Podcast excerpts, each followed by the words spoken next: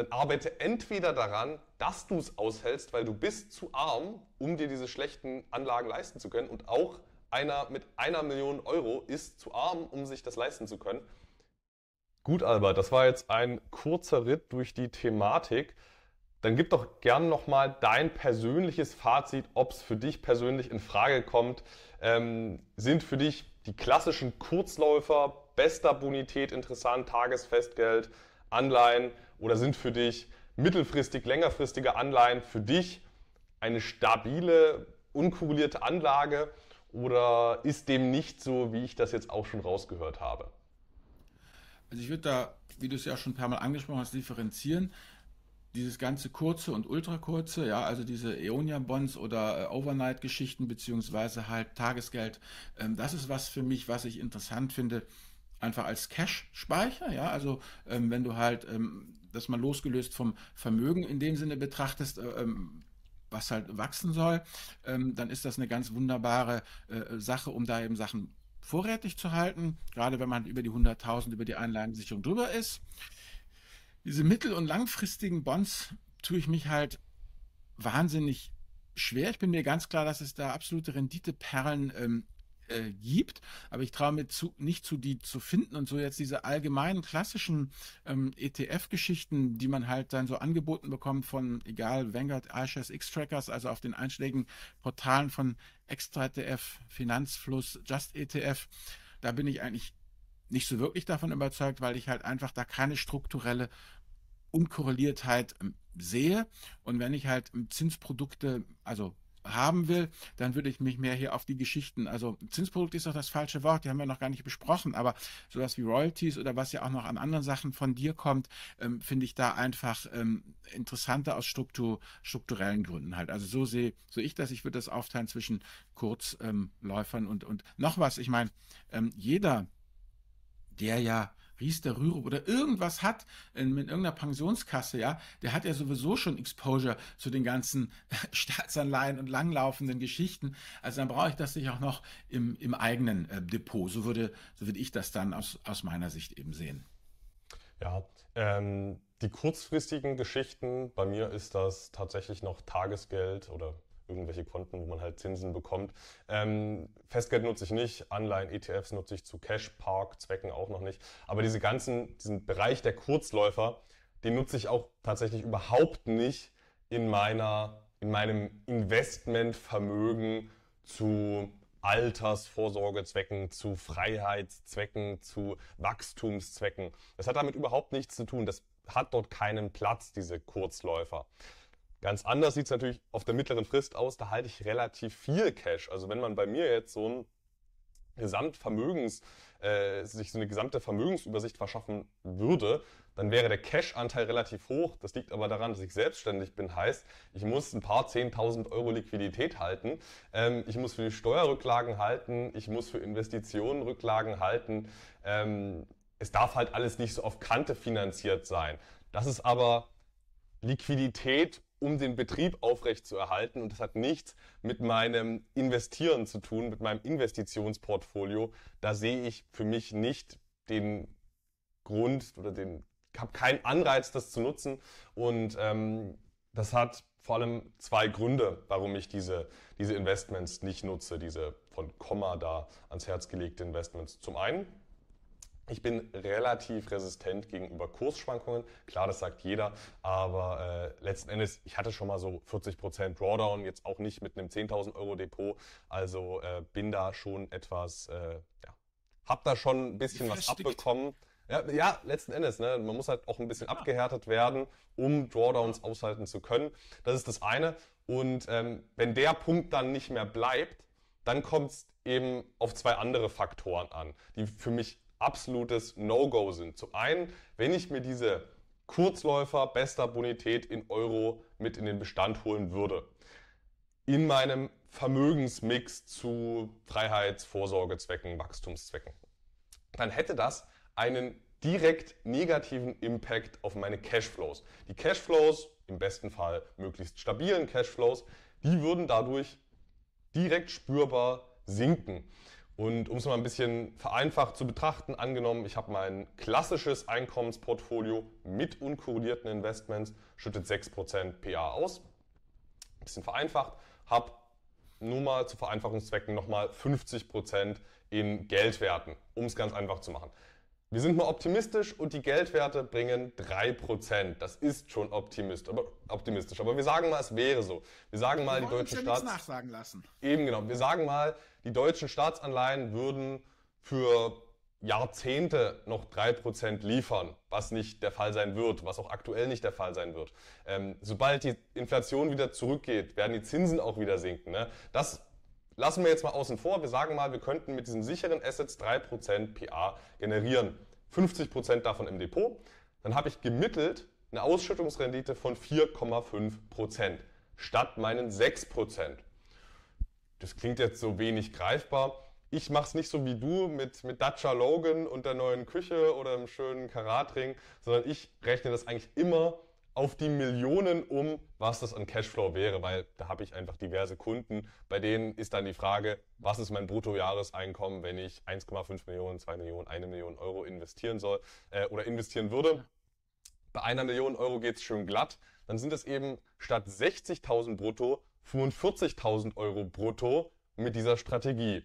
Und das ist der Unterschied zwischen es reicht zum Leben, nicht auf krassem Niveau, 60.000 Euro brutto, äh, mit einer Familie, das ist schon. Das ist noch durch die Steuer das Ding, ne? Eben, genau, muss durch die Steuer, du musst doch Krankenversicherung voll selbst bezahlen, da ist kein Arbeitgeberanteil. Ähm, aber es geht, man kann von einer Million Euro schon leben, wenn man es zu 6% anlegt. 45.000 Euro vor Steuer, vor Krankenversicherung, mit einer Familie, will man vielleicht noch ein Haus haben. Das ist äh, eine, Million ist nicht das, wofür man sie hält. Die Durchschnittsbevölkerung hält eine Million für finanzielle Freiheit und Porsche.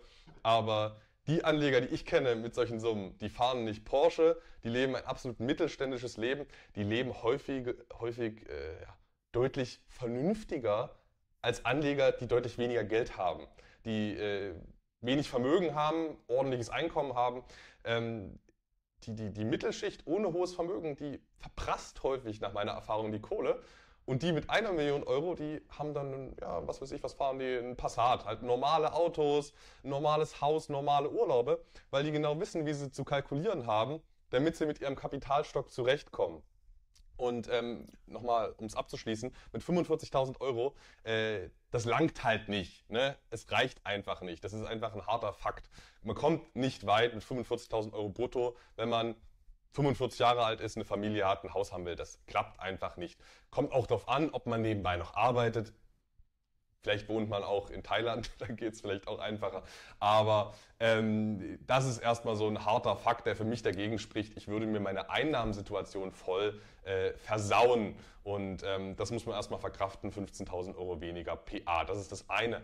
Und das zweite, was mindestens genauso schlimm ist, wenn ich diese 50-prozentige Allokation in Geldwerten hätte, dann hat diese 3% Anlage ja in sich selbst überhaupt keinen Inflationsschutz. Also dieser 3%er, meinetwegen deutsche Staatsanleihen, die werden nicht im Kapitalstock wachsen, nominal, die werden nicht, da wird es keine Ausschüttungssteigerungen geben. Heißt, die Hälfte meines Vermögens wird real dauerhaft immer weniger wert, aktuell sehr, sehr schnell weniger wert. Ähm, und die Einnahmen werden aber auch immer weniger wert. Heißt, diese, diese Einnahmen sind nicht nur viel niedriger, sondern, sondern ähm, ich habe auch kein inflationsgeschütztes Kapital und kein inflationsgeschütztes Einkommen. Wohingegen ich, wenn ich eine DAX Water Limited habe, das zahlt mir aktuell 4% oder eine BBGI Global Infrastructure SA, die zahlen mir 5%, die zahlen zwar auch nicht die 6%, aber die haben einen hohen Inflationsschutz, weil sie laufend ihre Zahlungen steigern können. Also ich versau mir mein Einnahmenpotenzial mit so einer hohen Allokation in diesen klassischen Geldwerten. Mein Einnahmenpotenzial versau ich mir und ich versau mir meinen Inflationsschutz, weil wenn ich diese 3% aus den deutschen Staatsanleihen verkonsumiere, dann bleibt mir ja gar nichts zum Reinvestieren. Und angenommen, ich will von den Nettoerlösen dann noch was reinvestieren, da bleibt ja nichts mehr übrig, wovon man leben kann. Also es ist einfach eine, eine aus meiner praktischen Berufswelt, es, es ist einfach unrealistisch, so viel Geld in so unrentable Anlagen zu stecken. Und da sind wir jetzt eigentlich auch gleich bei dem, bei dem Punkt, Albert. Für wen bietet sich das denn an, mit solchen Assets zu arbeiten? Ähm, Herr Kommer macht sich da meiner Meinung nach ein kleines bisschen einfach, auch mit Blick aus seiner Bubble. Ich meine, wenn man, wenn man für, für Multimillionen Familien arbeitet, für Anleger, die achtstellig sind, beispielsweise, dann ist das natürlich was ganz anderes, als wenn man jetzt mit Kleinanlegern arbeitet und ich lasse dich gleich nochmal ausführen, Albert, aber ich gebe nochmal ganz kurz mein Statement dazu. Ähm, also meiner Meinung nach, je wohlhabender man ist, desto eher kann man sich schlechte finanzielle Entscheidungen leisten. Und äh, einen Großteil seines Vermögens in solche real mies verzinsten Kurzläufer zu investieren, das ist einfach ein finanzieller Fehler. Und wenn man 10 Millionen Euro hat oder 20 oder 30 Millionen Euro und man, du hattest das so schön im Briefing für die heutige Folge geschrieben, wenn man jetzt keinen yachtlastigen Lebensstil hat und man jetzt nicht das Privatjet regelmäßig chartern will, dann kommt man mit 20 oder mit 10, 20, 30 Millionen Euro gut hin, man hat einen guten Lebensstandard, auch wenn man die Hälfte seines Geld in solche schlechten Kurzläufer investiert. Geht. Aber es ist eben eine ganz andere Situation, als wenn ich jetzt ein Kleinanleger bin und Kleinanleger sind letzten Endes alle, die nicht so richtig viel Geld haben, also zig Millionen Euro haben. Ähm, das ist eine ganz andere Situation. Je, je weniger Vermögen ich habe, desto realwertorientierter und realrenditeorientierter muss ich anlegen. Und ähm, da würden jetzt die meisten noch mitgehen. Die Frage ist ja, was ist mit den Anlegern, die es vielleicht, vielleicht psychologisch nicht aushalten? Und meiner Meinung nach ist es da eine sehr einfache Antwort zu sagen, gut, wenn du es nicht aushältst, geh halt mit einem Teil deines Vermögens in Kurzläufer. Ich würde eher sagen, wenn du es nicht aushältst, dann arbeite entweder daran, dass du es aushältst, weil du bist zu arm, um dir diese schlechten Anlagen leisten zu können. Und auch einer mit einer Million Euro ist zu arm, um sich das leisten zu können. Kommt auch immer darauf an, ob man noch nebenbei gutes Geld verdient. Dann sieht es immer anders aus. Ähm, aber letzten Endes, man ist zu arm, wenn man ansonsten keine Einkünfte mehr hat, um die Hälfte seines Geldes in solche Kurzläufer zu packen. Entweder man beschäftigt sich damit, dass man es aushält, Mindset und so weiter, oder man beschäftigt sich eben mit strukturell unkorrelierten Investments, um es eben, ja, um, um, um, Volatilitäten zu reduzieren ähm, und so weiter, damit man dann wieder bei aktienähnlichen Renditen landet und man es trotzdem psychologisch angenehmer findet. Also diese, diese einfache Antwort, dann arbeite halt mit 30, 40, 50 Prozent Tagesgeld, wenn, die, wenn dir die Volatilität äh, zu hoch ist. Diese einfache Antwort, da müsste man eigentlich immer noch einen Beipackzettel dazu machen. Kannst du so machen, ist psychologisch angenehmer, aber es wird halt auch zu Altersarmut führen, wenn du keine Realrendite, sondern real negative Renditen erzielst. Ähm, und dieses Konzept, fahr den Geldwertanteil hoch, das ist halt einfach, wenn man ein 20 Millionen Vermögen hat. Ja, dem lässt sich ja nichts hinzuzufügen, so sehe ich das auch. Gut, Albert, dann. Das ist ähm, alles super zusammengefasst, weil ich meine, musste ich jetzt ja nicht, wir sind ja nicht im Bundestag, wo ich jetzt nochmal sagen muss, der sehr geehrte Herr Kollege Neupel hat das und das gesagt und nochmal alles auswalzen. Ja, ich finde es gut. Dann, ich denke, von mir sind wir dann, fertig. Nee, dann lass mich aber nochmal ganz kurz einen Punkt ähm, erklären. Hab. Einen habe ich noch, weil du, äh, weil man könnte sich ja fragen, also wie kriegt man das hin, aktienähnliche Renditen und trotzdem irgendwie sicherer? Das klingt ja nach einem Free Lunch und ein Free Lunch gibt es ja nicht, weiß man ja. Und ja, da ist zumindest. Das ist der einzige Free Lunch, mein Lieber. Die richtige Diversifikation. Äh, die richtige Diversifikation ist der einzige Free Lunch, aber ähm, ich kann, ich könnte Skepsis verstehen, dass man sich fragt, hey, ihr besprecht hier Konzepte, die mehr Sicherheit versprechen ohne die Rendite zu verschlechtern. Wie kann das sein? Es klingt doch irgendwie nach Hokuspokus, ähm, nach, nach unmöglich. Und zumindest ich für meinen Bereich der, der unkumulierten Einkommensinvestments kann das äh, ziemlich einfach verdeutlichen, warum es kein Free Lunch ist und trotzdem für mehr Sicherheit sorgt. Ähm, das kann man sich so vorstellen. Mal beispielsweise, man nimmt die Daxon Water Limited. Das ist ja ein strukturell unkorreliertes Investment. Das hat man schon äh, ausgewalzt, das Thema. Ne? Ähm, es gibt bestimmte Risiken, äh, Klimarisiko, Wetterrisiko, politische Risiken, äh, vielleicht kriegt man die Rechte nicht passend verliest. Es bestehen nennenswerte Risiken, aber das Ganze ist unkorreliert von der, von der australischen Konjunktur mal als Beispiel. Und dann haben wir ja eine schöne Ausgangslage. Ich bin unkorreliert, habe aber trotzdem nennenswerte Risiken. Also ich darf jetzt unkorreliert auch nicht mit defensiv oder sicher verwechseln, weil letzten Endes so eine Duxton Water Limited, das kann auch voll schief gehen. Potenziell könnte sich das australische Klima negativ verändern, es könnte zu Enteignungen kommen, zu Preisdeckeln. Ob das sinnvoll ist, wirtschaftlich, das ist gar nicht relevant, sondern es wäre möglich, dass die australische äh, Regierung da eingreift. Heißt, ich habe ein an sich, ein, an sich ein Investment mit aktienartigen Risiken, was unkorreliert ist, aber weil es die aktienartigen Risiken gibt, erhalte ich auch eine aktienartige Risikoprämie. Aktienartige Risikoprämie bei unkorreliertem Profil, das sorgt dafür, dass ich mein Gesamtportfolio in der Unkorreliertheit verbessere und trotzdem die Renditeaussichten nicht verschlechtere. Und das ist das Geheimnis oder der, der, der, der Case für die unkorrelierten Einkommensinvestments. Eigentlich gleiche Risiken wie beim normalen Aktienmarkt. Die Risiken manifestieren sich aber nicht im selben Zeitraum wie beim klassischen Konjunktur-Long-Only-Portfolio. Ähm, und dadurch habe ich eben ja, ein, ein geglättetes Gesamtprofil bei gleicher Renditeerwartung. Das kann ich zumindest für meinen, für meinen Teil da sagen, ähm, weil es eben keine sicheren, sondern nur unkorrelierten Investments sind, ähm, bleibt genau. die Renditeerwartung die gleiche. So, und jetzt muss ich als Ingenieur dann doch nochmal hier die Mathematik dazu liefern zu seinem DAXen-Water, hier mit der Folie Renditekiller Volatilität. Was ich mal gemacht habe, ist, ich habe halt ja eben hier ein Portfolio aufgebaut, über vier Jahre einfach. Und ähm, du siehst im Jahr 1 oben Schwankung 5%, dann starte ich mit 100 Euro, das wären dann 105 Euro, klar, logisch. Im zweiten Jahr haben wir dann den Klassiker, habe ich ein bisschen die Subprime-Krise nachgebaut, minus 50% also Emerging Markets fällt um 50% Das heißt, meine schönen 105 Euro sind dann nur noch 53 Euro wert. Und dann kommt ja immer das, was ja gesagt wird, ja, hier, pass mal auf, reg dich nicht so auf, minus 50 Prozent ist übel, aber es geht ja dann auch wieder richtig massiv nach oben. Genau, im Jahr drauf, im Jahr 3, ähm, geht es dann um 40 Prozent nach oben, wunderschön.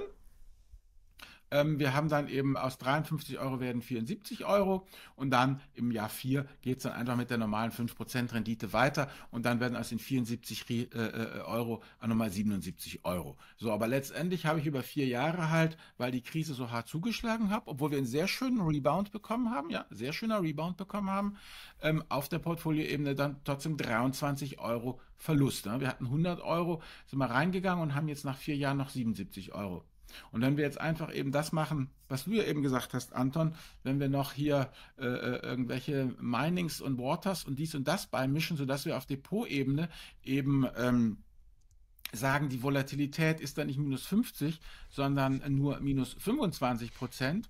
Und umgekehrt, ja, haben wir dann auch nicht so einen geilen Rebound, ja, weil es halt dann nicht so hoch schießt in der ganzen Sache. Das heißt, ja, ähm, statt äh, minus 50 habe ich minus 25 Prozent und statt plus 40 habe ich nur plus 15 Prozent. Das ist ja erstmal jetzt kein Wert, mit dem man irgendwie beim Grillen angeben könnte. Aber wenn du dir die Mathe mal durchrechnest, dann einfach, dann kommst du nachher, ja, äh, mit einem Verlust von 5 Euro aus der ganzen Nummer raus. Und das ist halt sozusagen diese asymmetrische Reichtumsmathematik, ja, dieses Thema, das ist halt eine Sache, die um 50 Prozent fällt, ja, um, äh, fünf, um, um 100 Prozent steigen muss, während eine Sache, die eben um 10 Prozent fällt, nur, ja, was ich um 11 Prozent steigen muss. Das heißt, diese, diese, diese kleineren Schwankungen, ja, die kann man einfach aussitzen, denn wir wollen ja kein Garantieprodukt. Wir wollen ja nicht die, die Nullrendite eines Garantieproduktes haben.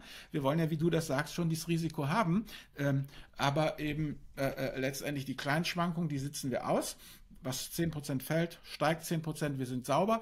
Aber die großen Brocken, ja, da wo sich halt die Asymmetrie der Reichtumsmathematik eben der Prozentrechnung so manifestiert, die versuchen wir halt auf Depotebene durch die Unkorreliertheit wegzukriegen. Und letztendlich ist genau das eben das, was einem die, die, die, die, die klassischen Kurzläufer und eben auch nicht ganz verlässlich die ganzen Anleihen eben liefern. Es kann ja sein, dass wir jetzt ein paar turbulente Jahre haben und dass die Zinsen auch wieder massiv steigen. Wie gesagt, es gibt ja da wunderbare Geschichten von Leuten, die in den 70er Jahren äh, sich in Amerika, hier der Howard Marks ist das, von Oak Tree Capital, hat das in seinen Memoiren da beschrieben, wie ein junger Kerl war, so wie du muss das gewesen sein, wollte Haus bauen, ja, und er hatte gute Bonität, war super Typ und äh, ist dann zur lokalen Bank gegangen und da haben sie ihm dann äh, 22 Prozent angeboten, musste er für den Kredit bezahlen. Ja, er war total begeistert, weil das waren nur zwei Prozent, ja, über Fett. Ja?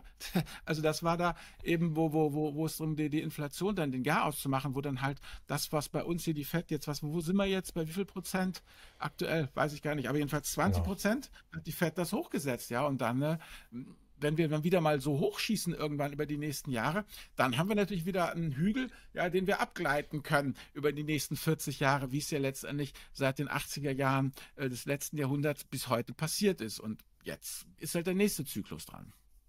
Und das Schöne ist ja wirklich bei den unkorrelierten Investments jeder Couleur, dass die Vorteile davon nicht wegarbitriert werden. Weil beispielsweise die Trendfolge an sich, die ist zwar strukturell unkorreliert, aber sie ist eben auch in sich selbst, genauso wie eine DAX und Water, trotzdem zu einem gewissen Punkt risikobehaftet. Aber ne? hallo, hat, aber auf jeden Fall. Alles für sich ja nennenswerte Risiken heißt, dieser Vorteil, der wird nicht wegarbitriert, weil es ja kein sicherer Hafen ist, wo alle Gelder reinströmen. Eine Duxton Water hat in sich selbst nennenswerte Risiken. Heißt, es wird da immer diese Risikoprämie drin sein und trotzdem kann ich es durch diesen Gesamtmix, mein gesamtes Portfolio, sicherer machen. Ne? Und, und das, ist, das ist das Schöne. Ich mache es sicherer, ohne die Gesamtrendite zu verschlechtern. Und ich denke, das ist auch das Fazit, was unser Ziel ist mehr Sicherheit für die Anleger, für die Vermögen, ohne seine Renditeaussichten massiv zu verschlechtern. Vielleicht in meiner eigenen Strategie ergänze ich auch das ein oder andere sehr konservative Investment. Vielleicht äh, reduziert man die Renditeerwartung minimal ähm, mit einem Infrastrukturfonds, der nur 7% oder 6,5% pro Jahr liefert. Ähm, auf der anderen Seite holt man sich vielleicht noch ein Kredit, Private Debt Investment Portfolio mit rein, was dann bei 10% rentiert, aber letzten Endes diese, diese äh, aktienartige Rendite bei mehr Sicherheit, das ist unser Ziel und ähm, dann machen wir heute einen Deckel zu, oder Albert? Genau. Ja, ein bisschen was geht immer, wie sie in Bayern im P1 sagen und äh, freut euch auf die nächsten Folgen mit Anton und mir, wo ich Anton dann darüber befragen werde, was das mit diesen 10% Produkten, die er da gerade genannt hat, auf sich hatte, weil das ist ja auch noch eine Anlageklasse, die wir noch nicht besprochen haben, aber die wir noch auf dem Zettel haben. Machen wir so, Albert. Ich freue mich. Bis zum nächsten Mal. Dann, tschüss.